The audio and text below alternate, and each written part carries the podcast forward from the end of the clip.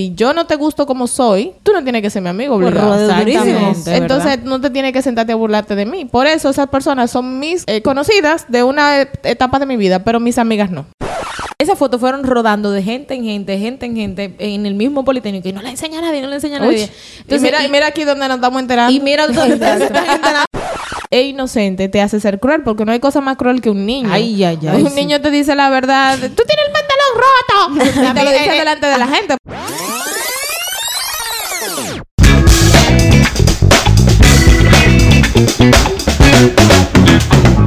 Deje el bullying, el bullying no es bueno, solamente destruye el alma y el cerebro. En vez de hacer bien, porque haces mal, ponte a pensar antes de burlarte de alguien más. Que tú piensas porque maltrata a una persona físicamente o mental, te haces importante, pues no, estás dañando y no arreglando. El cambio se hace uno mismo cambiando.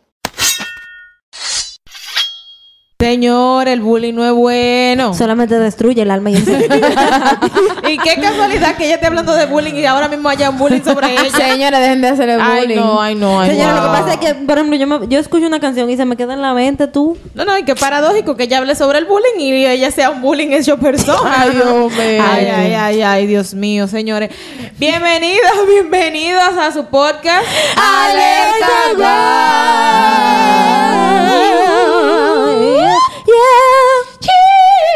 Rip la gente que tiene audífonos. Por favor, bájalo, bájalo un poco. Y no es bullying. Por aquí le saluda Maritza del Rosario. Por aquí la rubia más bella, Alasna García, claro. sí. Correcto. Yo tengo también mi Su belleza. Ah, su hashtag, ¿cuál es? La mujer El- del dinero. No. ¿Cuál es? No, la morena tropical. La Ay, La metralleta de Jehová. Ay, niña, no, la espada de Jehová. La espada de Jehová metralleta. Grande, fuerte y filosa. Gloria a Dios. Lourdes Zaponte. Seguimos. El día que pongan cámara aquí, mira. Nos ponen en disciplina.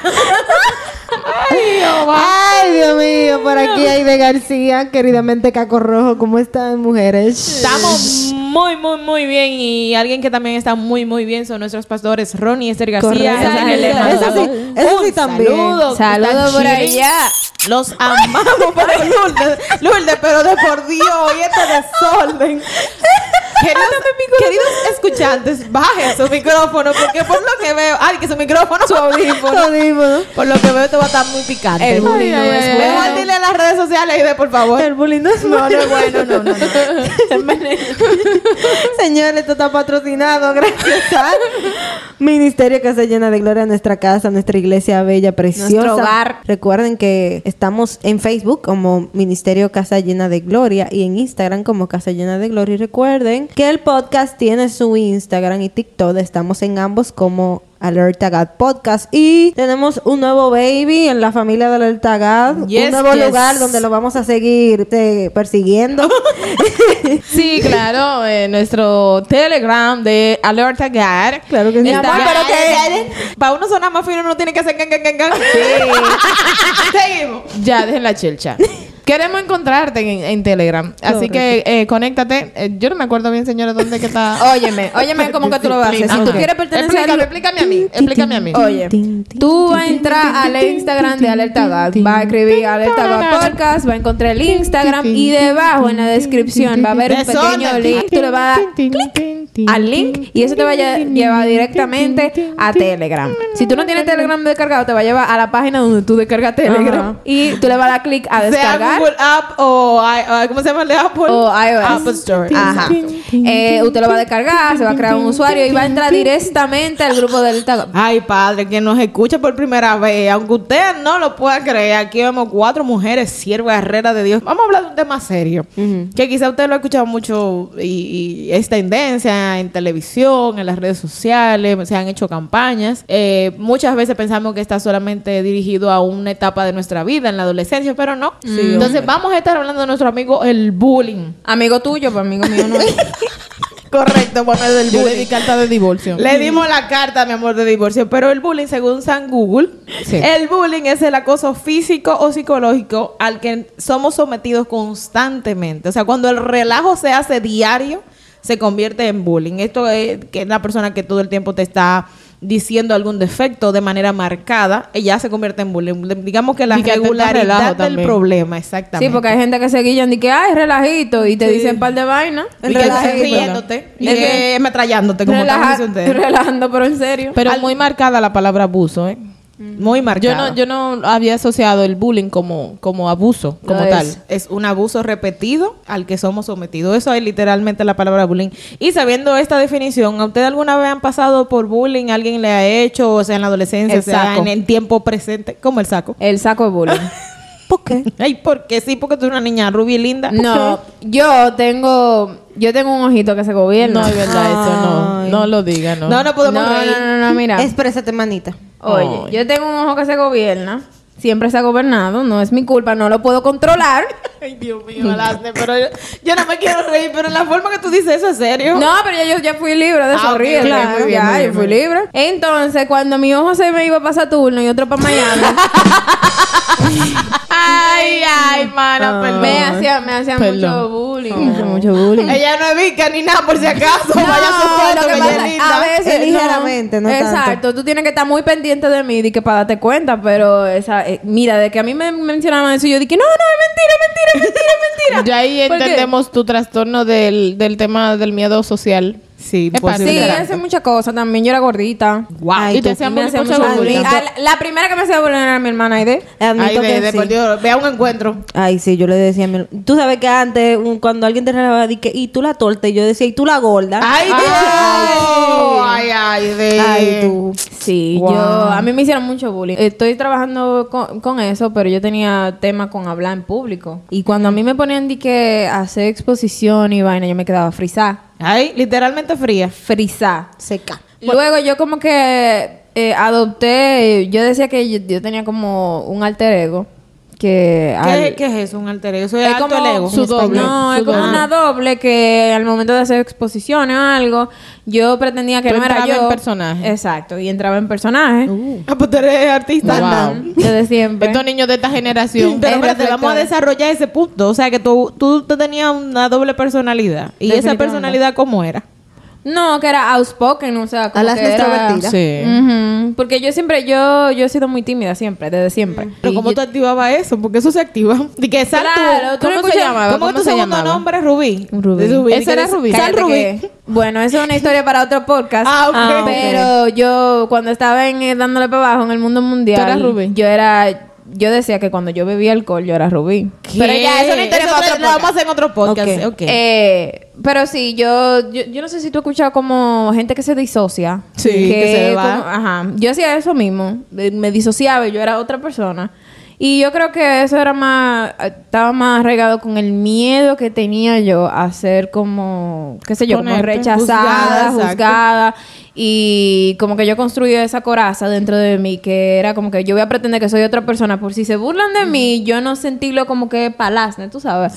Eh, es algo extraño de explicar, pero era así. Bueno, y la otra cara de la moneda, a mí me hacían mucho bullying por, por lo mismo, por mi personalidad. Y que yo soy una gente que yo puedo hablar con todo el mundo y para mí eso no es problema. Yo tenía como ese, ese bullying de, de ese tipo de amigas tóxicas, como Sí. que te dicen, ¿y en serio tú vas a hablar con esa gente? Y entonces me decían como cosas relajando, pero en serio. Pero en serio, en broma, pero en serio. Me tiraban una- unas bombas que en verdad eran fuertes, pero eran de que relajo, pero en verdad era un poquito en serio. En y, serio, sí. y me hacían bullying por eso. Entonces yo intenté ser alguien que yo no era, simplemente para evitar eso. Pero que como quiera, como Lo quiera. hacían, sí. Exacto, como quiera lo hacían, porque al final tú no vas a poder complacer a todo el mundo. o No, sea. claro. Yo sufrí ese mismo bullying ahí, de- en ver- en verdad. De amigos, que amigos, amigas, más amigas. Se, se- supuestamente Supuestamente, amigos. supuestamente amigas que te hacen como ese ese relajo de que oh pero no no no son como agresivamente un bullying pero tú ves que se burlan de ti por tu forma de ser por tu ser diferente porque yo para mi, pa' mi buena o mala suerte yo en todos los coros que estaba de la escuela de mi adolescencia y demás yo siempre fui como la conciencia del, del grupo Ay, ay, ay. La doña. La mamá. entonces La me- doña. la doña, entonces con todas las cosas que se le ocurrían hacer, yo era la que estaba diciendo, eso no se hace, o no, miren esto que Y después te dejaron de invitar a los coros. no, eh, bueno, Más o menos. sí, más o menos. Una vez se armó un coro feo de, de poner alcohol. Inclusive nosotros íbamos para una excursión de la escuela y llevaron alcohol en la, en la guagua y fue mi coro que lo llevó. y todo lo hicieron a, a escondidas mías porque ya decían, si se lo decimos a Lourdes, Va a yo no, va- eh, no, yo no la iba a chivatear jamás, pero yo no iba a dejar que lo hicieran. Porque también, gracias a Dios, yo como que influí en ellas. Pero esa forma de ser también, ellas se burlaban mucho y me hacían mucho bullying. Me decían que yo era una anticuada, que yo era una vieja, una vieja en el cuerpo de una mujer joven. Correcto. Y muchas palabras feas que yo, qué sé yo, yo lo que hice fue con el tiempo me alejé de ellas porque maduré como que rápido en ese aspecto. Yo dije, yo no hice tengo que- madurada, me hicieron guamazo. madurar. Yo no tengo que exponerme a esto por, por gente que en verdad no me quiere, porque si hacen eso conmigo no tienen un amor por mí, en verdad. Exacto. Tú sabes que eh, lo curioso del bullying es que la mayoría de él empieza en nuestra niñez y uno no le da mente al principio, pero luego ese tipo de palabras crea inseguridades en nosotros Claro. que se expresan en la adultez. Así es. Por ejemplo, yo con el tema de- del ojito que tenía que estaba en Miami y otro en San Pedro, yo cuando mientras iba creciendo y creciendo, yo no miraba a la gente a los ojos, porque yo tenía miedo de que ellos se dieran cuenta que yo tenía un ojito medio gobernado. Entonces, ese, e- esas palabras que uno al principio dice como que, ah, no, es relajo de niños o cosas así, que a veces desestimamos lo que realmente es, determinan nuestras conductas cuando somos adultos. Así es. Porque la misma palabra dice que el- lo que nosotros expresamos sirve para maldecir o sirve también para bendecir. O sea que nada de lo que a ti te digan va al viento. Y lamentablemente nosotros somos seres que emocionales, ¿verdad? Y que hay cosas que se van reteniendo como en nuestro subconsciente y luego se hacen evidentes. Yo estoy hablando de cosas de la escuela me acuerdo de un episodio de que me hicieron bullying y ya ahora que estoy entendiendo que fue un episodio de bullying. En los tiempos que no había Google, no calcule, no había, no Google había, pero no había tanto acceso a internet. Las personas que, pues en mi casa no había computadora. Para recién de adulta fue que yo me compré ejemplo. una ¿Y centro de internet? Sí, había centro de Ah. internet, pero ¿qué pasa? Los centros de internet eran muy costosos en ese tiempo, gracias. Entonces, los profesores que hacían te mandaban para la Biblioteca Nacional, ahí en la Gómez, te mandaban como a buscar información. Y estas dos muchachas que estábamos de chiquitica en la escuela, y nos vamos para la biblioteca y ella se le ocurre cuando estamos allá, tú sabes, rototen, de que ahí vamos a coger eh, los 15 pesos, yo creo que eran de pasaje, para comprar de refresco y nos vamos caminando a pie porque era de la Gómez con Ortega y Gasset. Oye, eso. Un refresco por 10 kilómetros tú a pie. No, pero que ya nosotros estamos acostumbrados a caminar a pie del aperito. Entonces le, ah, sí, está bien, vamos a hacerlo. Mi amor, cuando lo hicimos, ya no comenzaron a caminar adelante, adelante, adelante, adelante, adelante y me dejaron sola atrás, oscura, oscura. Y yo atrás y ella adelante, yo adelante. Y yo me acuerdo que a mí me dio un miedo que yo llegué a mi casa por inercia, fue. O sea, ellos me dejaron literalmente botada. Y yo llegué a la casa y dije, pues esta muchacha tiene que irse como loca. Pero ya no saben qué, ven acá. Soy Cristo Rey. Yo me fui, mi amor. Yo dije, mi memoria fotográfica fue lo único que me salvó y Dios. Porque yo seguí de izquierda a derecha y por ahí, después que yo, yo sé que lo te digas ya yo sé dónde yo estaba. Pero ahora que yo me fijo, ¿cuál es la necesidad de tú hacer ese tipo de crueldad? El bullying tiene ese aspecto, que es crueldad. Y esas mismas personas, yo después poniendo en contexto cómo eran ya eran conmigo, en esos tiempos no está, nosotros estábamos en una situación muy, muy, muy penosa a nivel económico. No es que ellas eran ricas, ellas tenían un poquito más que nosotros. Y ya por eso, como que se sentían en el derecho de, burlarse de mí. Y yo no me daba cuenta de eso hasta que ya recién entré al bachiller, en donde ya, ya definitivamente no me caían bien. Pero por el tema ese económico, ellas siempre tenían, éramos tres, pero ellas dos hacían como alianza y medio me excluían de las actividades, del grupo, de los cumpleaños. Cuando yo entré al bachiller, yo dije, pero ¿y estas mujeres? Ay, por favor. Y le di su banda, pero realmente a veces nosotros no nos damos cuenta que estamos siendo bulliados hasta cierto tiempo. Y me acuerdo mucho que cuando yo estaba en el Politécnico había una chica que ella era como de esta persona que como que hacen, de- siempre hay una gente en, en la escuela como que habla con todo el mundo Sí. y es súper nice y, y una gente tranquila que hace tu- su tarea. Y yo me acuerdo, por ejemplo, ella venía a hablar contigo y cuando ella se iba, las otras personas hablaban de ella. Nada más esperaban que ella se fuera para hablarle y criticarle y le quitaban su merienda y se aprovechaban como de esa nobleza de ella. Y yo decía, mierda, la gente en verdad es cruel y a mí nunca me gustó, me, me gustaron esos coros y siempre me relajaban por eso. O sea, me decían como que, ¿y por qué tú estás hablando con esa muchachita? Que sé yo qué. Y yo decía, no, pero delante de ella no me digan esas cosas porque, dime. Te le come la merienda y también habla de ella. yo siempre en el colegio siempre tuve como eso, yo le llamaría como misericordia. De que tú sabes que siempre en el curso siempre hay uno que es que el raro, el que como que el X. El sí. Y yo siempre me hacía amiga, yo creo que por eso era me burlaba.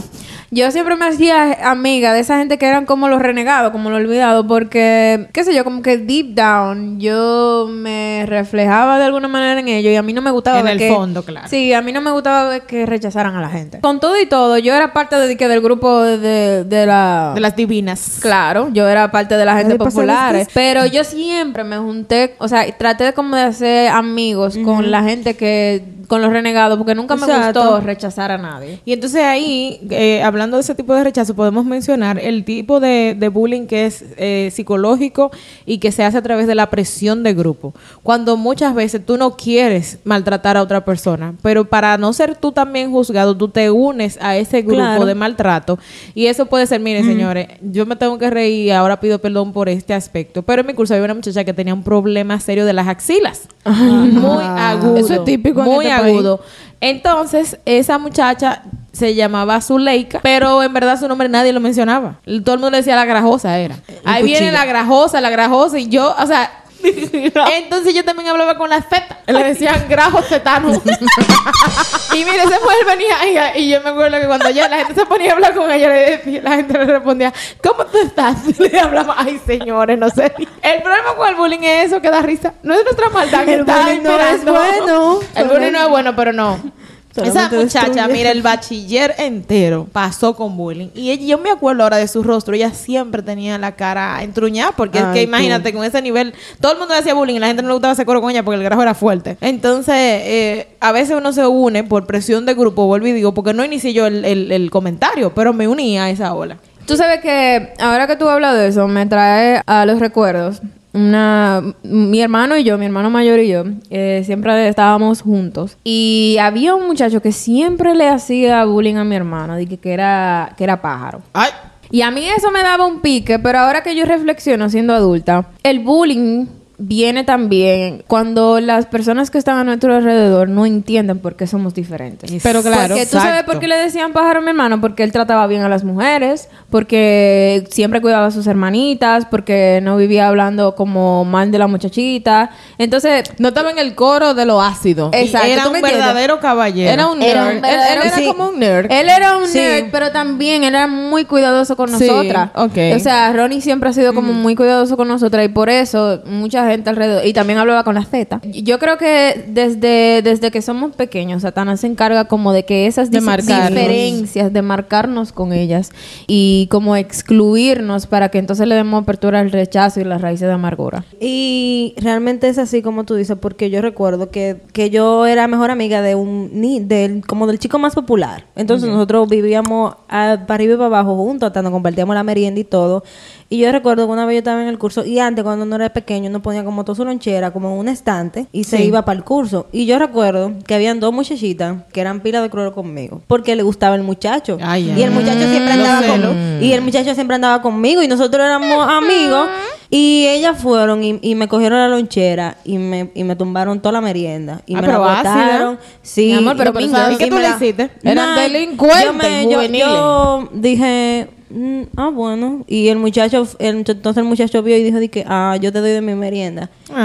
y Ay, le salió el tiro por la culata. Sí, sepa. entonces yo estaba llorando pila y yo, guay, mi merienda, mi merienda, mi merienda. Y yo me acuerdo que él me llevó por, un ba- por una pared. Me dijo, ven, que yo traje uva y traje más comida. Y yo. Yo también tengo un recuerdo que, o sea, en mi vida adulta como que me marcó tanto y fue como determinante para yo, yo sé que vamos a hablar eh, más tarde de, de eso, pero eventualmente fue determinante a yo querer siempre ser aceptada en los grupos, o sea, hacer lo que sea para yo poder ser aceptada. Yo me acuerdo que cuando yo era pequeña, estaba como en kinder, yo tenía, yo era parte de un grupo de amigas de tres y me acuerdo que íbamos a merendar y me hicieron algo igual, como parecido a lo que te hicieron, pero ellas estaban caminando como rápido y yo escuché que una de ellas dijo "Di que camina rápido que casi la perdemos, como para, Oye, o sea, como para que yo no andara con ella. como hicieron a. Marisa. Y yo me acuerdo que yo de pequeña, a mí me dio como un dolor y yo dije, ah, no, yo voy al baño y fue a grito que yo me fui. Sí. Y entonces eso fue determinante en mi vida adultez porque yo crecí como con ese miedo de que a mí se me rechazara en un grupo y uno eventualmente, hasta sin darse cuenta, hace lo que sea para ser aceptado en un grupo social. Y eh, ahora que tú dimensionas eso, bueno, a- a- hablar del tema de cuando el bullying te lleva a una presión de grupo y tú caes en, en cosas que no están ni en tiempo para ti y que con el pasar del tiempo pues se van a convertir en tu contra, como por ejemplo experimentar sexualmente tú fuera de, de, de- de- de la etapa que te corresponde. Porque yo me acuerdo cuando yo estaba en la perito, yo estaba en segundo, eso quiere decir que yo tenía como 15 años, yo en verdad le puedo decir, yo vivía en Belén con los pastores. Yo tenía, yo me disociaba mucho. Ahora como adulta Same yo puedo things. decir que yo tenía, eh, me decía Maleni que no, tú vives en pajarito, señores. Yo lo que tenía era, ¿cómo se llama ese trastorno de... de, de- Déficit de déficit- yo lo que tendría que tener un déficit de atención, porque... Tú no tenías eso, mi hija. Pero espérame, voy a hablar. Lo que te quiero decir es que... Ahora como- que somos metralleta de Jehová, sabemos que otra cosa. no, Ya, lo que pasa es que el- nosotros vivíamos una realidad familiar muy dura y la manera que yo tenía de sobrevivir a eso era yéndome Haciéndote mentalmente. El caso es que yo me acuerdo, por ahí por mis 15 años, que yo llegaba al curso y había un grupito hablando de mi amor, de cosas súper explícitas, sexual. más 18. Pero una cosa terrible. Entonces, el tema es cuando tú te quedabas en el aire y yo soy una morena, pero de vez en cuando me pongo roja. Eo. No se imagine eso, pero eh, con esos temas de por sí yo no soy una a gente mí me abierta a hablarlo ni la que se hace la santa, de que tú no es el sabes. punto. Ahí A ese decían bullying mucho, sí. De que tú estás fingiendo, la que tú, ah, entonces tú eres la que más te hace, porque no te creen. Y es como dicen la palabra, que es con una mente eh, perversa, ¿verdad? Nunca va a pensar que Al tú eres puro, capaz todas de las cosas le son puras. Exactamente. Y yo Así recuerdo es. ese tipo de bullying que me hacían, de que me tildaban de que yo estaba fingiendo, pero en verdad yo estaba bien oscura de eso. y ellos se mofaban de que yo no supiera, pero ellos lo que estaban mal en el sentido de que yo no estaba en el tiempo de estar hablando ciertos temas, pero muy fuertes. Decían, y ay Dios. Entonces el tema del bullying sexual es, un- es uno de los más marcados para las adolescentes, para los grupos. No sé si ustedes también experimentaron ese tipo de, de, de bullying en la escuela. Claro Correcto. que sí, yo también, y sobre todo en esa edad donde uno está eh, transicionando de la niñez a adolescencia, ya para convertirse en una, una jovencita. Eh, a esa edad las hormonas tan locas y, y yo tenía un grupo de, de- de amigos de la escuela que habían experimentado muchísimas cosas. Entonces era como difícil tú no estar mezclado con ellos porque era muy difícil no encontrar quien no lo hiciera. Exacto. Eh, de es. hecho, yo llegué a tener compañeros de escuela que fumaban droga. Entonces, como que lidiar con todo eso y tú, ¿verdad? Como dijo Marisa, está como en la Lalandia. Eso era un bullying seguro. Un bullying seguro. Entonces, el bullying porque tú no estás haciendo la misma cosa. Entonces, era como un bullying detrás de otro. Porque está el bullying de que tú no te estás haciendo la santa y que tú no quieres destapar también tus secretos, como, como ellos se destapaban sus secretos. Como me decían a mí que yo era una vieja en el cuerpo de, un, de, de una mujer joven. También el bullying por ser el aplicado o la aplicada. También. Porque cuando tú eres la persona que hace la tarea y, y hay un grupito que no la hace, entonces tú eres también juzgado porque tú te la das más inteligente que los demás. Entonces como que tú tienes que pagar una cuota grande por los por decidir hacer las cosas correctas. Y eso es sin mencionar, eso es solamente el bullying en cuanto a la Al ambiente al escolar. ambiente escolar y como tus actitudes como persona. Pero eso Sí, también pasa cuando uno trabaja también. es que el bullying no se acaba. El bullying No. es algo que te persigue el resto de tu vida. Uno lo que yo lo que he Se aprendido es- intensifica, yo diría. Correcto, se intensifica porque yo luego de adulta tuve unas amigas que en mi corazón son mis conocidas porque nunca entendí cómo es que si somos tan amigas tú te burlas de mí. Por mi Exacto. forma de ser. Se supone que ya como adulto tú tienes que entender las diferentes formas de las personas y en la madurez, si yo no te gusto como soy, tú no tienes que ser mi amigo obligado. Entonces no te tienes que sentarte a burlarte de mí. Por eso esas personas son mis eh, conocidas de una et- etapa de mi vida, pero mis amigas no. Yo creo que lo difícil es que en la adolescencia uno no tiene la madurez, ¿verdad? De conocer que te están quizá maltratando para tú correr por tu vida y, a- y aislarte. Por el miedo a estar sola, como mencionaba Lasne, nadie quiere estar solo en la escuela porque en la escuela uno pasa ca- prácticamente el día entero y pasa la mitad de su vida viendo esas personas. En el caso del Politécnico, imagínate, cuatro años de tu adolescencia, tú estás viendo a esa gente. Qué difícil tomar la decisión de que lo vas a soltar en banda porque, como decía Lourdes, abundan más las personas Sí. con conductas así que las que quizás deciden retraerse. Y yo me acuerdo también de la de mis años de bachiller. Eso- Hay y- un doble bullying. Porque Sí. bullying porque tú no haces y te está haciendo. Pero la que lo hacían también le hacían bullying por- ser Pero persona muy claro, fácil. esa es la las niñas que están escuchando, como quiera, como quiera te van a presionar. Porque si te pones a, a- a pertenecer al coro de las que se hacen todas esas cosas, entonces vas a entrar en la zona de descrédito. Exactamente. Y la zona de descrédito es muy fea salir de ahí. Y limpiar tu moral y tu pulcritud eh, toma tiempo. Yo me acuerdo de, de, y es un abuso, porque decíamos que el bullying es un Es abuso otra cosa. continuo, ¿verdad?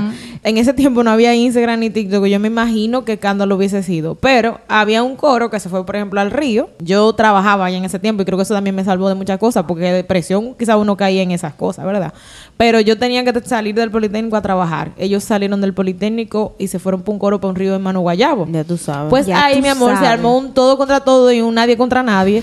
Se hicieron fotos de esas fotos que se revelaban. Ahí habían gente en formas no muy buenas. Tú sabes que esa- yo no andaba en ese coro, pero las fotos llegaron a mis manos. Esas fotos fueron rodando de gente en gente, gente en gente, en el mismo Politécnico. Y no la enseña a nadie, no la enseña a nadie. Uy. y mira, y mira aquí donde nos estamos enterando. Y mira, se están enterando de lo que pasó. Entonces, esas fotos, yo me acuerdo que fue mi amigo Starling que me la mostró. Gracias. Saludos. Saludos, Starling. Eh, me la mostró. Yo me quedé sorprendida porque eran unas chicas también de mi curso. Había una que era incluso adventista o algo así. Ya tú Para que tú sepas.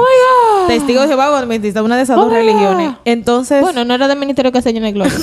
no, pero era una persona que profesaba una fe pública. claro, claro. Y Sufre para mí fue muy, como impact- muy impactante eh, el verla en esas fotos. Y sobre todo, yo dije, ¿y quién fue el traicionero? Porque de ese coro alguien fue que sacó las fotos, las reveló y están rodando. Entonces, como decía Lourdes, ese, esa presión de grupo, ese bullying, ese abuso, eh, si usted cede, se lo van a hacer. Si usted no cede, tampoco. Entonces, tú tienes que decidir hasta qué punto vas a exponer tu vida y vas a ceder ante esa presión. Claro, porque con todo uno tiene que tener un límite. Y de verdad, a mí en el bachiller, aunque yo siempre estaba di que en el coro de las que siempre ah, estaba di que en todo, y eso me trajo problemas porque porque empecé a parar todos los días en la dirección. Ay, mi madre. Me, me empecé Te a convertiste en incluso, no, eh, no, y déjame decirte que incluso ni yo estaba metida en el lío, era porque yo te estaba cerca en, en el lío, o sea, estaban con Ya la que por el sospecha lío. te llamaban. Exacto, entonces uno se mete en, hasta en, hasta en cosas que tú ni siquiera va por esos lados. Y a mí me eh, siempre me daba mucho miedo eso, como exponerme a más. Y yo andaba haciéndolo, pero siempre como como, Mocatel. como modo incógnito así. Claro, porque que, eh, hay, va quedando un rastro de evidencia Sí. que ahí hay un problema. Y yo no sé si ustedes seguramente han visto muchos casos que terminan en tragedia por personas que han sido bulliadas en el colegio. Sí. Por ser diferente, por no entender, por tener una actitud. Es que el constante abuso detona en nosotros una ira, un enojo y un deseo como de, de, de algún momento devolver el golpe que te dan de, de la boca. Y entonces ahí que el enemigo entra y realmente a veces termina en tragedia. No, y hay que reconocer también que el- eh, hay una edad del ser humano en el que uno es cruel. Sí, ¿verdad? Eh, en la misma inocencia, en la niñez y hasta cierta hasta cierto punto de la adolescencia, el ser quizás inmaduro e inocente te hace ser cruel, porque no hay cosa más cruel que un niño. Ay, ay, ay, Un sí. niño te dice la verdad, tú tienes el pantalón roto. Te lo dice delante de la gente, ¿Tú por tienes ejemplo. moco? Ajá, exacto. Y eso hace que el otro niño que está siendo bulleado Déjame hacerte un chin de bullying que me hizo mi amado Lucas en la iglesia. Eso yo me exploté de la risa, obviamente, ya como adulto. Pero él me mira y me mira la barriga y dice, tú tienes como mucha barriga. y se quedó como muy serio. Él me lo dijo como indignado, como tú tienes mucha barriga y se quedó mirándome. O sea, los niños son como sin filtro. Exacto, por- en su inocencia, ellos no dicen, ellos dicen las cosas como la ven, como las son. Exacto. Como la ven, como las son. Correcto. Pero entonces cuando ya somos adultos, no es, yo no concibo que una persona el filtro no lo haya comprado.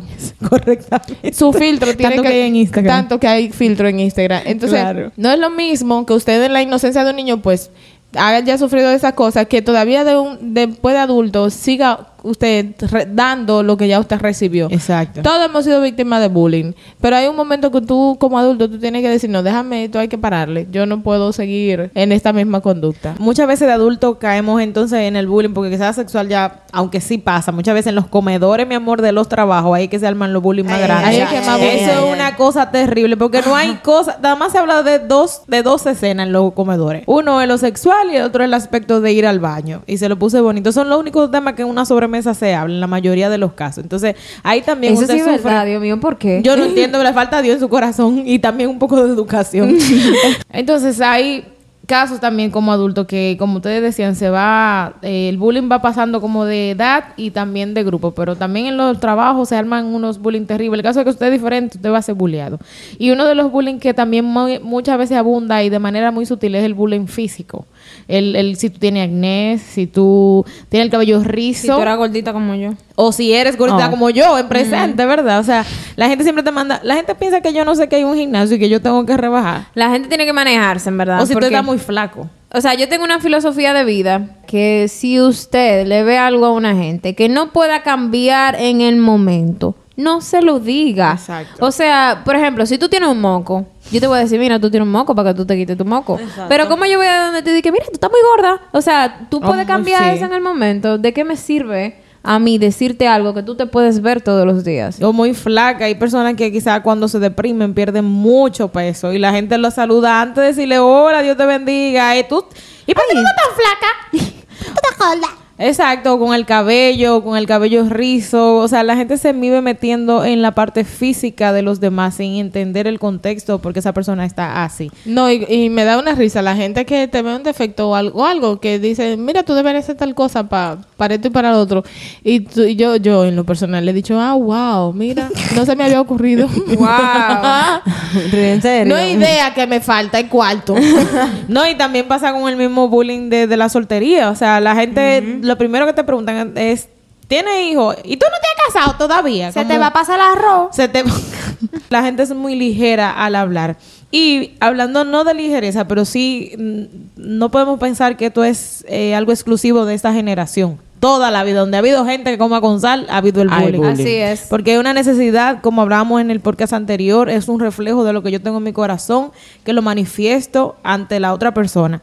Y vamos a ver que en la Biblia muchos personajes, lo que nosotros admiramos por su valentía, por su grandeza y por cómo el Señor los eh, redimió, fueron objeto de bullying. Y también en su momento esto el Señor lo usó para poder resaltar lo que hacían ellos. Entonces hay unos cuantos personajes que tenemos y que quisiéramos que ir presentando para que usted entienda que usted no solamente le pasó eso y que al final el Señor también puede obrar ahí. Entonces eh, vamos a ver con quién arrancamos. Yo tengo eh, un personaje muy conocido de la Biblia, que es David, que fue súper bulleado. O sea, David fue bulleado por el mismo profeta. Por el que- pueblo entero. Por el pueblo, por el, por el gigante Por el con que- papá. por su papá, por sus hermanos. O sea, Everybody. y, y yo creo que, como hablábamos en el podcast anterior, Dios es experto en esas debilidades y en eso que la gente te critica, en esas inseguridades de mostrar su gloria. Claro. Vamos a leer en Primera de Samuel 16, versículo 7, para ver lo que Jehová dice, porque eh, dándole un poquito de contexto, Dios había mandado al profeta Samuel para ungir un nuevo rey Correcto, y lo mandó a la casa de, de Isaí, que era el pa- padre de David. correcto. Y le dijo, él no le, no le trazó pauta, le dijo, ve a la casa de este señor a ungirme un rey. Confiando que el, pro- el Co- profeta, confiando, ¿verdad? ¿verdad? Que el profeta tenía visión. Y lo vamos a ver ahora. Nosotros como humanos no podemos tener la visión de Dios. Vamos a ver por qué. El, el profeta llegó, ¿verdad? Vio a estos hombres fuertes, fornidos y dijo, aquí está el rey. Este, Este, y él pasó por el primero, mm, por el segundo, mm. y así pasó por todos los hermanos de David. En el versículo 7 eh, dice, y Jehová respondió a Samuel, no mires a su parecer, ni a lo grande de su estatura, porque yo lo desecho. Porque Jehová no mira lo que mira el hombre, pues el hombre mira lo que está delante de sus ojos. Pero Jehová mira el corazón. Esto le decía eh, el Señor al profeta, porque él se estaba llevando de cómo se veían los hermanos de David y de, de su exterior. Porque obviamente, para tú ser un rey, me imagino que él estaba midiendo, ok, tiene que ser fuerte por, para, para pelear. y quizá comparándolo con Exacto. Saúl, que tenía Bien un prototipo. parecido, ¿verdad? Tenía un prototipo, pero lo que Dios quiere dejarle dicho es que a mí no me importa cómo tú te veas por fuera, a mí no me importa si tú tienes un ojo bico, si tú eres gorda, si tú eres eh, flaco, si tú tienes los cabellos malos, los cabellos buenos, a mí no me importa nada de eso, porque yo, Jehová, miro lo que está en el corazón, miro quién eres, quién te hace ser tú. Toda esa eh, red de malos comentarios que el enemigo teje para darnos esas inseguridades y desestimar lo que Dios ya nos ha dado y hacernos sentir como que no somos merecedores de ser ungidos por Dios. Exacto. Y ahí Dios confirma con Samuel de que en verdad, en verdad, a mí no me importa lo de afuera, a mí lo que me importa es tu corazón y lo que tú tienes para darme. Claro, y, y esa historia también nos lleva a nosotros al punto de no pretender que en Dios hay como un cuadro. Samuel venía con el patrón quizás de Saúl. Prototipo. Venía con este prototipo y eso puede pasar en lo ministerial, en el trabajo. A veces nosotros a las personas creemos que no tienen capacidad de hacer las cosas, pero el Señor mira más allá y era lo que decía Lourdes. Ya tú como adulto tienes que ver a las personas y el poder nosotros también ponernos en el lugar de, otra, de esa otra persona a- al momento de nosotros tratarlo y ver qué podemos sacar de ellos. Y también recalcando un poquito más acerca de, la, de David. David sufrió, estoy muy segura que David sufrió bullying en su familia, porque de todos los hijos de Isaí, primero él, él era el menor, sobre él jamás iba a recaer la bendición paternal. Y todos sus hermanos eran parte del ejército Sí. de y de hecho, estaba botado por Y allá. Estaba por allá cuidando las ovejas de su padre. O sea, es una forma incluso hasta despectiva. Que yo me imagino que David se sentía ser el menorcito de todos. No solamente en edad y en estatura, sino en, en sus emociones. Si David no, no tenía un tema de autoestima, era porque Jehová lo Estaba había hecho él, grande sí. desde adentro. Y de hecho, yo- bueno, entiendo también que su autoestima fue sanada porque él cuando se enfrentó con el gigante, una de las cosas que contó fue, ¿qué pasa? Yo maté a un oso con mi mano y un león que vino a comerse a una de mis ovejas, o sea, yo estoy seguro de quién yo soy.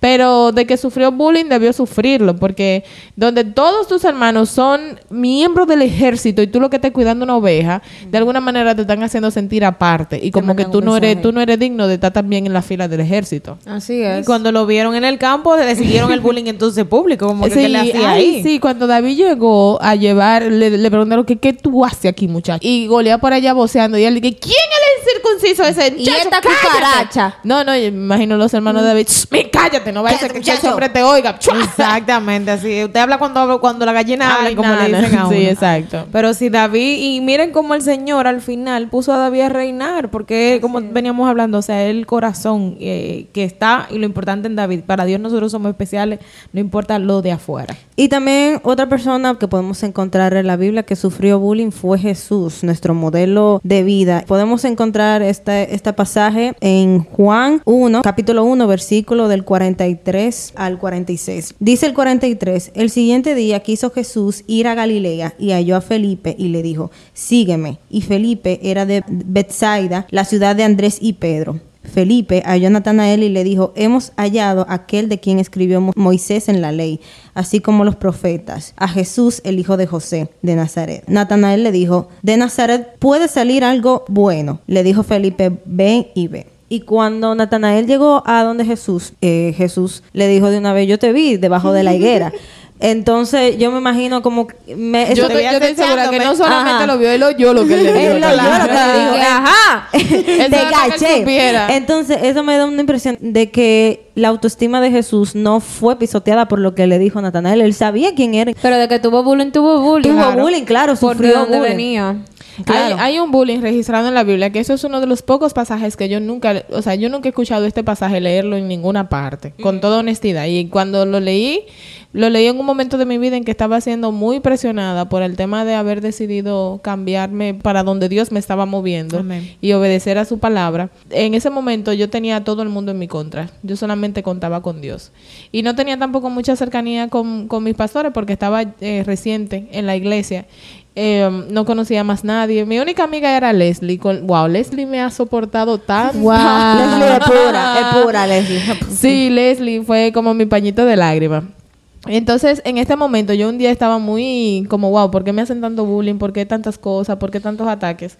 Y, leí este versículo que está en Evangelio de Juan, capítulo 7, dice, después de estas cosas andaba Jesús en Galilea, pues no quería andar en Judea porque los judíos estaban procurando matarle. Estaba cerca eh, la fiesta de los judíos, la de los tabernáculos. Le dijeron sus hermanos, sus hermanos biológicos, estamos hablando, ¿eh? De su casa, con lo que él creció. Lo que parió María. Lo que parió Ay. María.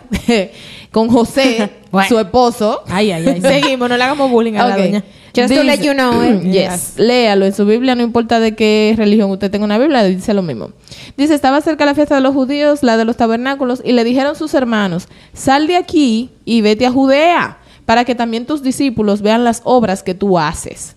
Porque ninguno que procura darse a conocer hace algo en secreto. Si estas cosas haces, manifiéstate al mundo, porque ni aun sus hermanos creían en él. Ay. Entonces Jesús les dijo, mi tiempo aún no ha llegado mas vuestro tiempo siempre está presto. No puede el mundo aborreceros a vosotros, mas a mí me aborrecen, porque yo testifico de él, que sus obras son malas. Subid vosotros a la fiesta, yo no subo todavía a esa fiesta, porque mi tiempo aún no se ha cumplido. Y habiéndoles dicho esto, se quedó en Galilea. O sea, Jesús estaba siendo bulliado por sus hermanos biológicos. Le estaban diciendo, tú no estás procurando eh, exhibirte. Tú no dices que eres U. Ajá, el, el que más, el que uh, haz esto ve donde la gente te vea, porque eso es lo que tú estás buscando, tu vanagloria. En otras palabras, eso era lo que sus hermanos le estaban diciendo. Y mira lo que dice la Biblia, sus hermanos no creían en él. Al menos en ese momento, ¿verdad? Eh, no sabemos si ya luego se arrepintieron, entendemos que sí. Pero Jesús sufrió mucho bullying en su seno, no solamente en la sociedad, porque le decían hijo del diablo, le decían que él hacía las obras que hacía por mano de Belcebú. Inclusive en su muerte también, cuando los que lo estaban torturando le pusieron la corona de espina y que Correcto. tú- Sí, eh, se mira burlaban de él, ahí, diciendo el rey de reyes. el rey de Israel, el rey de reyes, que era una forma de burla y también de hacerle más daño psicológico. Yo imagino que si fueran estos tiempos dijeran que Jesús es un Illuminati, un brujo, una cosa así por el Pero se lo dijeron que él era el hijo de, de, De Belcebú. de que le echaba a los demonios por el poder de Belcebú. El Señor reprende ese espíritu inmundo.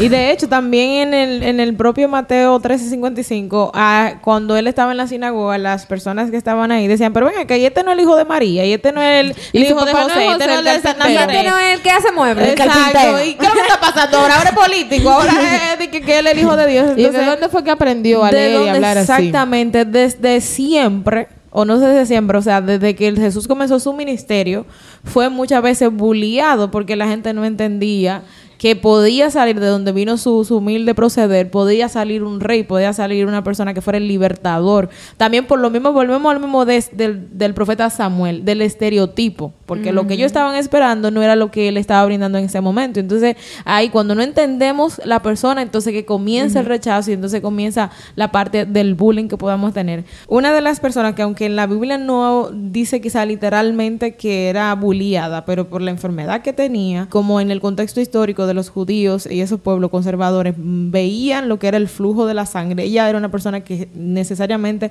podemos decir que fue bulliada y que sufrió rechazo, que fue la mujer del flujo. Esto está en 5, pero también está en Lucas 8, que usted lo puede leer. Voy a parafrasear porque el texto es un poco largo, pero dice la palabra que ella había gastado todo su dinero en buscar médico, tenía 12 años ya enferma.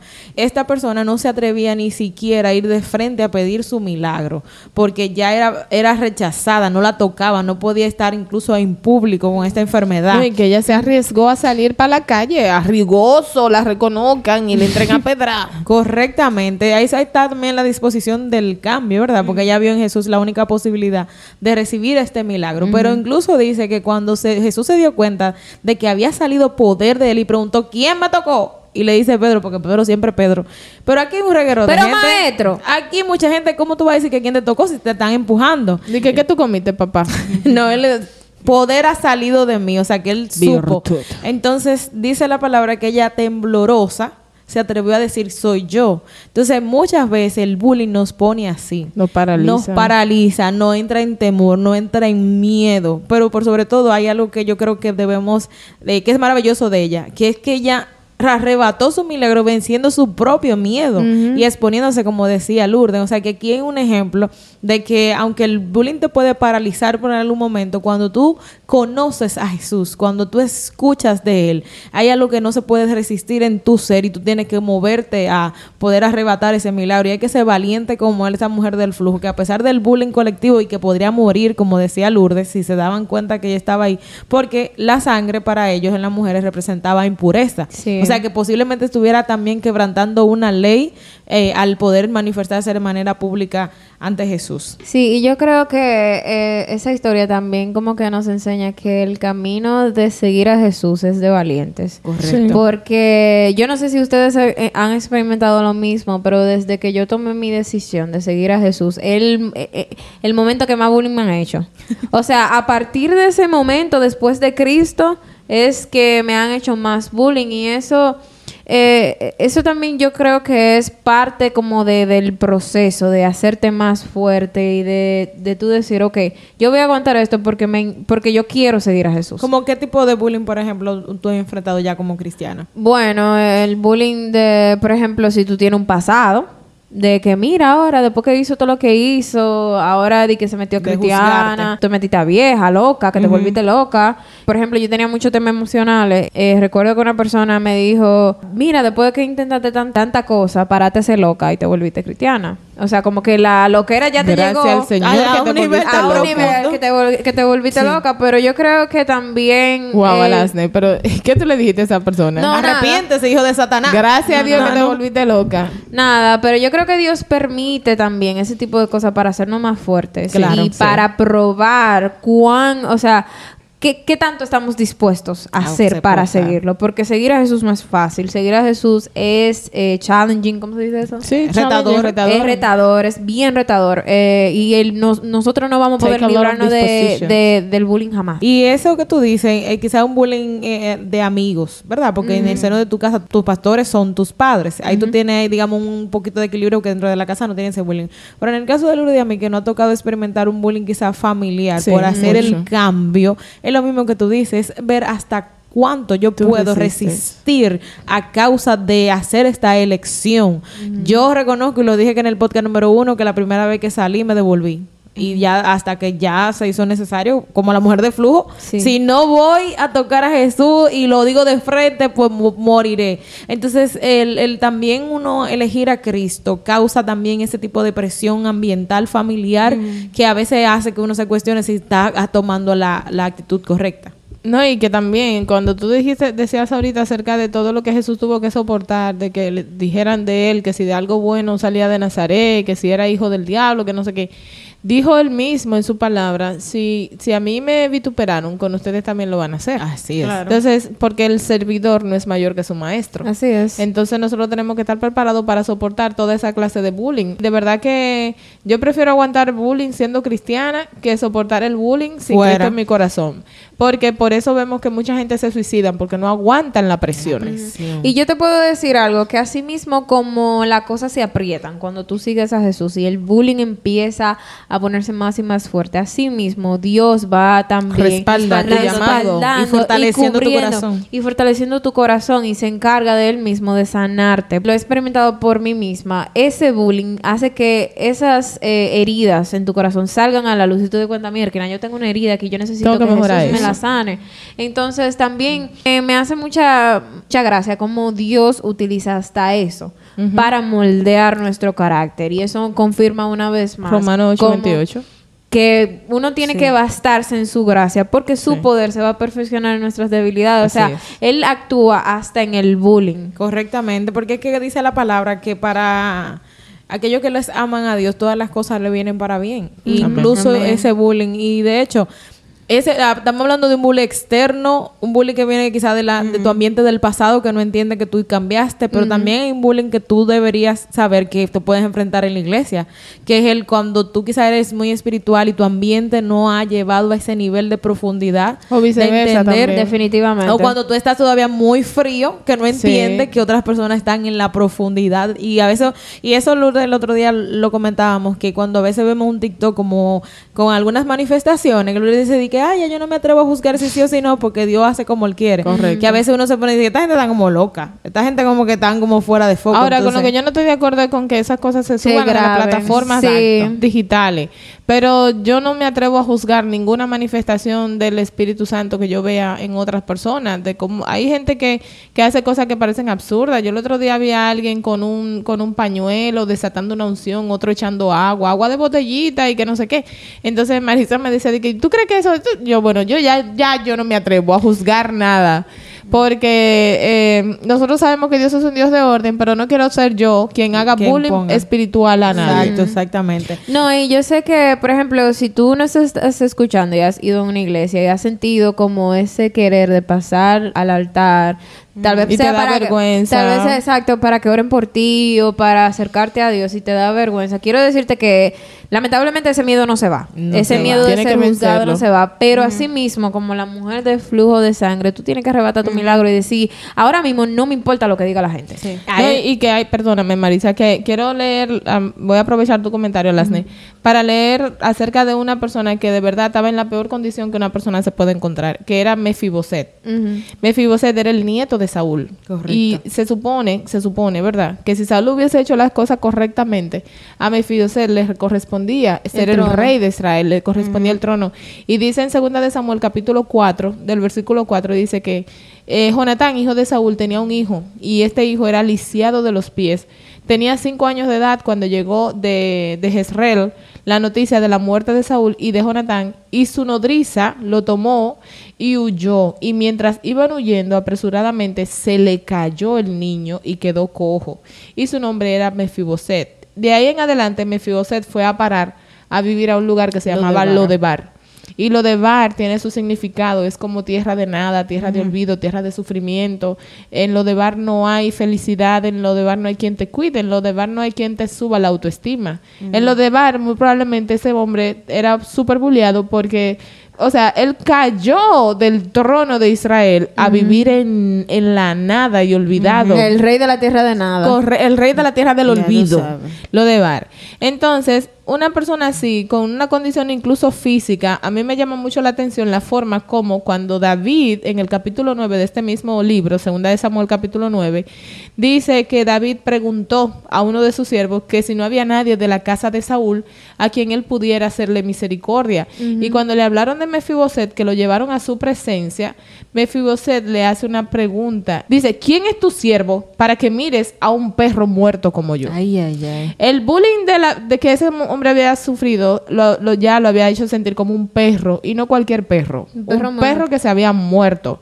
Por su condición física, nosotros quizás también en algún momento hemos sentido un bullying que nos hace sentir chueco, imperfecto. O sea, yo he visto gente que, yo me acuerdo siempre de mi sobrina, que cuando era niña, ella, ella ahora es, tiene un cuerpazo de modelo, Naomi, pero cuando era niña era muy flaca, exageradamente flaca, y el cuello lo tenía muy largo. y a ella le hacían bullying en la escuela, le hacían un bullying feo, le decían garza y cosas así. Ay, Dios. Y ella con mucha tristeza un día me dijo que en la escuela le estaban diciendo eso y yo a mí me dio mucho coraje. Yo Gracias, le- señor. Yo le dije, yo le dije, mi amor, mira, a esas amigas tuyas que te dicen eso, dile que tú tienes un cuerpo de modelo. Correcto. Tu cuerpo es el cuerpo de una modelo y que ellas son una chori. Que cuando ustedes sean adultas, tú vas a ser una mujer bullying fina. otro bullying. Tú vas a ser fina y elegante y ellas van a desear tener la estatura que tú tienes. Así mismo es. Dicho y hecho, efectivamente. Entonces, la condición nuestra en algún momento de nuestra vida no va a definir nuestro futuro. Porque este hombre que vivía en lo de bar, que estaba tullido, que estaba lisiado, probablemente estaba pidiendo limosna. Miren cómo David le restituye todo. Y la orden de David fue que todo lo que le pertenecía a la casa de Saúl y a la casa de Jonatán deberían dárselo a Mefiboset y que de ese día en adelante Mefiboset siempre iba a comer a la mesa del rey. Wow. Siempre iba a estar con el rey. O sea, todo lo que le fue quitado se le fue restituido.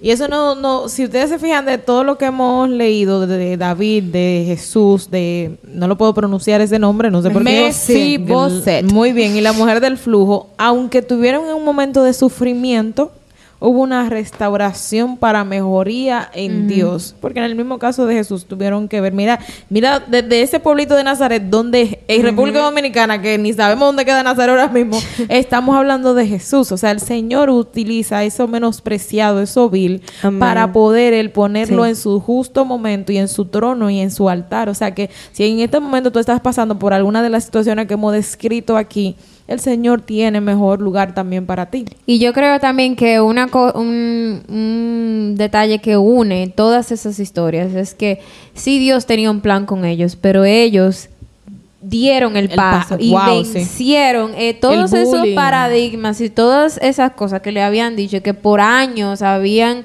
eh, construido su personalidad Y su y, sus- y su autoestima. autoestima. Y ellos dieron el paso y dijeron, no me importa, no, no me importa que me bullearon, no me importa lo que vayan a decir, yo voy a arrebatar lo que Dios me está dando. Y ahorita tú hablabas de lo valiente o de la decisión del pasar al frente. Gente que tiene miedo quizá en la iglesia de, de pasar a que oren por él. Señores, tú te decías que ese susto no se quita. Porque al principio era pasar al frente, tengo miedo, ¿cómo van a hacer? Pero ya nosotras que tenemos tiempo en la iglesia, muchas veces a mí me ha pasado, no sé si a ustedes, que en ocasiones digo, ay, no voy a pasar porque que la gente va a decir que tanto que uno llora. Que, que, que si es que uno está en batalla. Que si es que uno Que no se está en somete. pecado, que siempre estamos en pecado. Que como es que yo siempre tengo un tema. Y para que usted sepa, yo tengo un pequeño testimonio sobre eso. Eh, cuando yo acepté a Jesús, ¿verdad? Yo lo hice muy público. Fue algo, fue también como una manera de yo probarle a Dios que yo estaba dispuesta a dar lo que sea por él, para que él me sanara. Yo me acuerdo que eh, el pastor estaba haciendo el llamado y yo tenía eh, esa necesidad de pasar al frente. Pero lo primero que llegó a mi mente, ¿qué va a decir la gente? Correcto. O sea, eh, ¿qué va a decir la gente de que esta niña, que se supone que es la hija de los pastores, pase al frente de que a convertirse? Como que fue contrarrestado con un pensamiento de que, pero ¿y qué importa? Porque tú eres la que está sufriendo, tú eres la que necesita que te sanen, tú eres la que necesita el milagro. Nada, yo pasé al frente, sentía de verdad como, como que una parte de mí no quería y otra estaba luchando porque sí.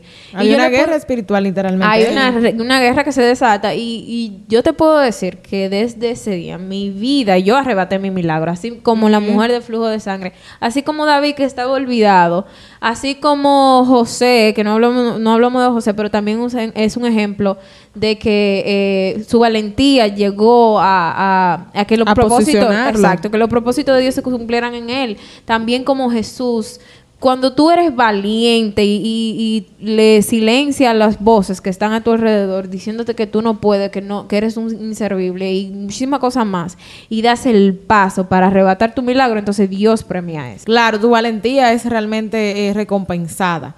Y la palabra dice, pruébame en esto. O sea, que Dios te está retando a que tú le digas a Él, ven, yo quiero salir de este dolor, mira lo que me está pasando, Señor, ven en mi auxilio. Y ya como para ir cerrando, chicas, yo quisiera que entonces dijéramos, ¿cómo nosotros podemos manejar o el bullying o salir del bullying?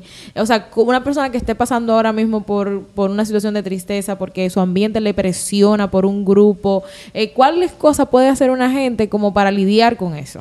Usualmente, una de las cosas que yo me he dado cuenta es cuando uno es víctima de bullying es porque lejos de eso ser un defecto, usualmente es una virtud. Cuando uno está sufriendo Por lo que te están criticando. Correcto. Eso que te están criticando en realidad es una virtud. Entonces, nosotros tenemos que aprender a vernos con los ojos que Dios nos ve.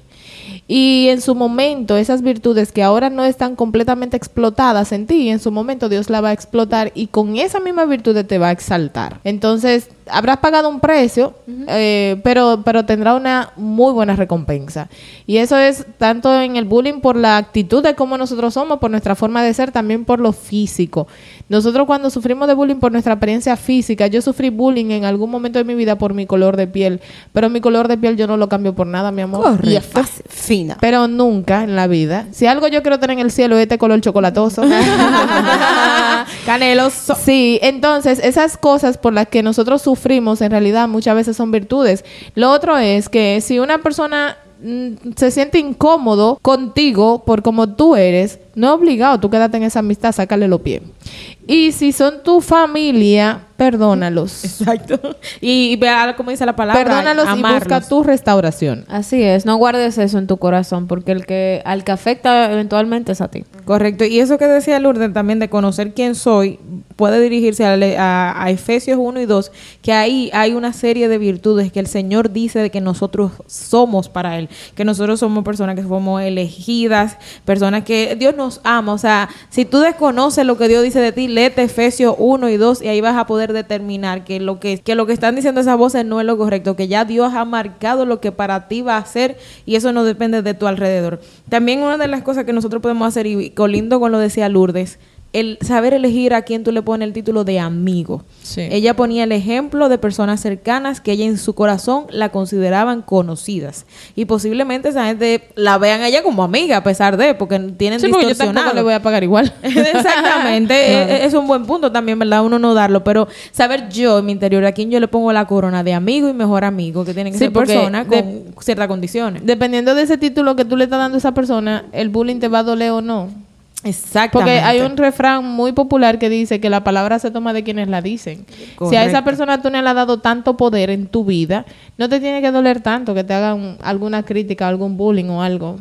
Así es, y también hay dos puntos ya para cerrar que te pueden ayudar a manejar eso. Una es el enfocar nuestras emociones en Cristo, ir a presentarle a Él nuestro dolor. Y es un versículo que lo hemos hablado aquí antes, Filipenses 4, del 6 al 9. Usted puede ver ahí cómo dice el Señor que usted debe manejar ese dolor y ese sentimiento, esas frustraciones, que Él es quien puede darle la salida y le va a dar la estrategia para usted moverse de ahí. Y por último también el no guardar la ofensa para no crear en, en nosotros amargura. Exacto. Y eso también está en Proverbios 19, 11. Le hemos dado varios versículos y vamos también a estarlo publicando en nuestro grupo de Telegram y Yes. también en nuestras redes sociales porque de verdad, nosotras cuatro hemos experimentado una transformación en Jesús, pero es a través también de la palabra. Correcto. Y por eso, por más que usted lea un libro de motivación, de, de que tú coaching puedes, personal y de tú salva- empoderamiento. El es único la que puede es solución de Jesús. todo. Así el es. único que puede es Jesús y por eso le estamos dando la base bíblica que usted pueda eh, nutrirse para salir de ese momento. Y si usted queda hace el bullying, mire hermano, vaya y arrepiéntase. Vuelve a la cruz, varón. Vuelve a la cruz. a la cruz. sea dentro o fuera de la iglesia, sea en grupo, sea con Sí, amigos. no hablamos de ese bullying dentro de, no dimos mucho detalle de eso, pero, pero dentro de la iglesia también ocurren, hay gente que se burlan, inclusive a veces de, de la, de la forma como, como el Espíritu Santo se manifiesta manifiesta, en en otras O de personas tus en dones ti. que están en Eh, o desarrollo. exacto, o en el fluir de tus dones, o cuando tus dones todavía no están perfeccionados, no comete errores. O cuando Sí. Dios te da un proyecto, una También, también, ser por esto. Dice, Uf. "Vete loco. Entonces nosotros no debemos ser parte de ese team de bullyingistas. Claro que no, y como nosotros no podemos ser parte de ese team, sino que nosotros tenemos que, como dice la palabra, que Ayudarlo nuestra, a- nuestra palabra sea para bendecir a la otra persona y, y sea para siempre mejorar el estatus emocional de nuestros amigos. Vamos a orar por esa persona y quisiera que Alasne pudiera hacer una oración para tanto las personas que podemos en algún momento hacer el bullying, como para aquellos que están sufriendo de bullying. Amén. Vamos a orar. Eh, gracias Señor por este episodio. Gracias porque hoy has abierto nuestros corazones y nos has examinado, Señor. Sigue haciendo el trabajo, Señor. Revélanos si hay algo dentro de nosotros que necesitamos cambiar para no dañar a otros, mi Dios. Ayúdanos, Señor, a ser ese hermano que en vez de enviar comentarios que van a dañar la autoestima, sean los hermanos, seamos los hermanos que ayudamos a nuestro hermano a construir esa autoestima que tú dices que tenemos, mi Dios.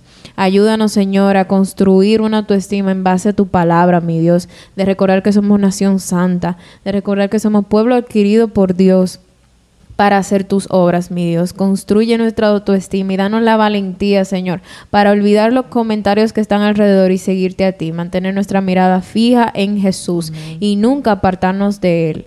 Todo esto te lo pedimos en el nombre de Jesús. Amén. Amén. Y si llegaste hasta aquí, muchísimas gracias por escucharnos. De verdad que apreciamos que estés aquí. Te amamos Yes, muchísimo y you. esperamos que te, si no, si no has escuchado los otros episodios, te des, te tomes el día completo para que escuches todos los otros episodios.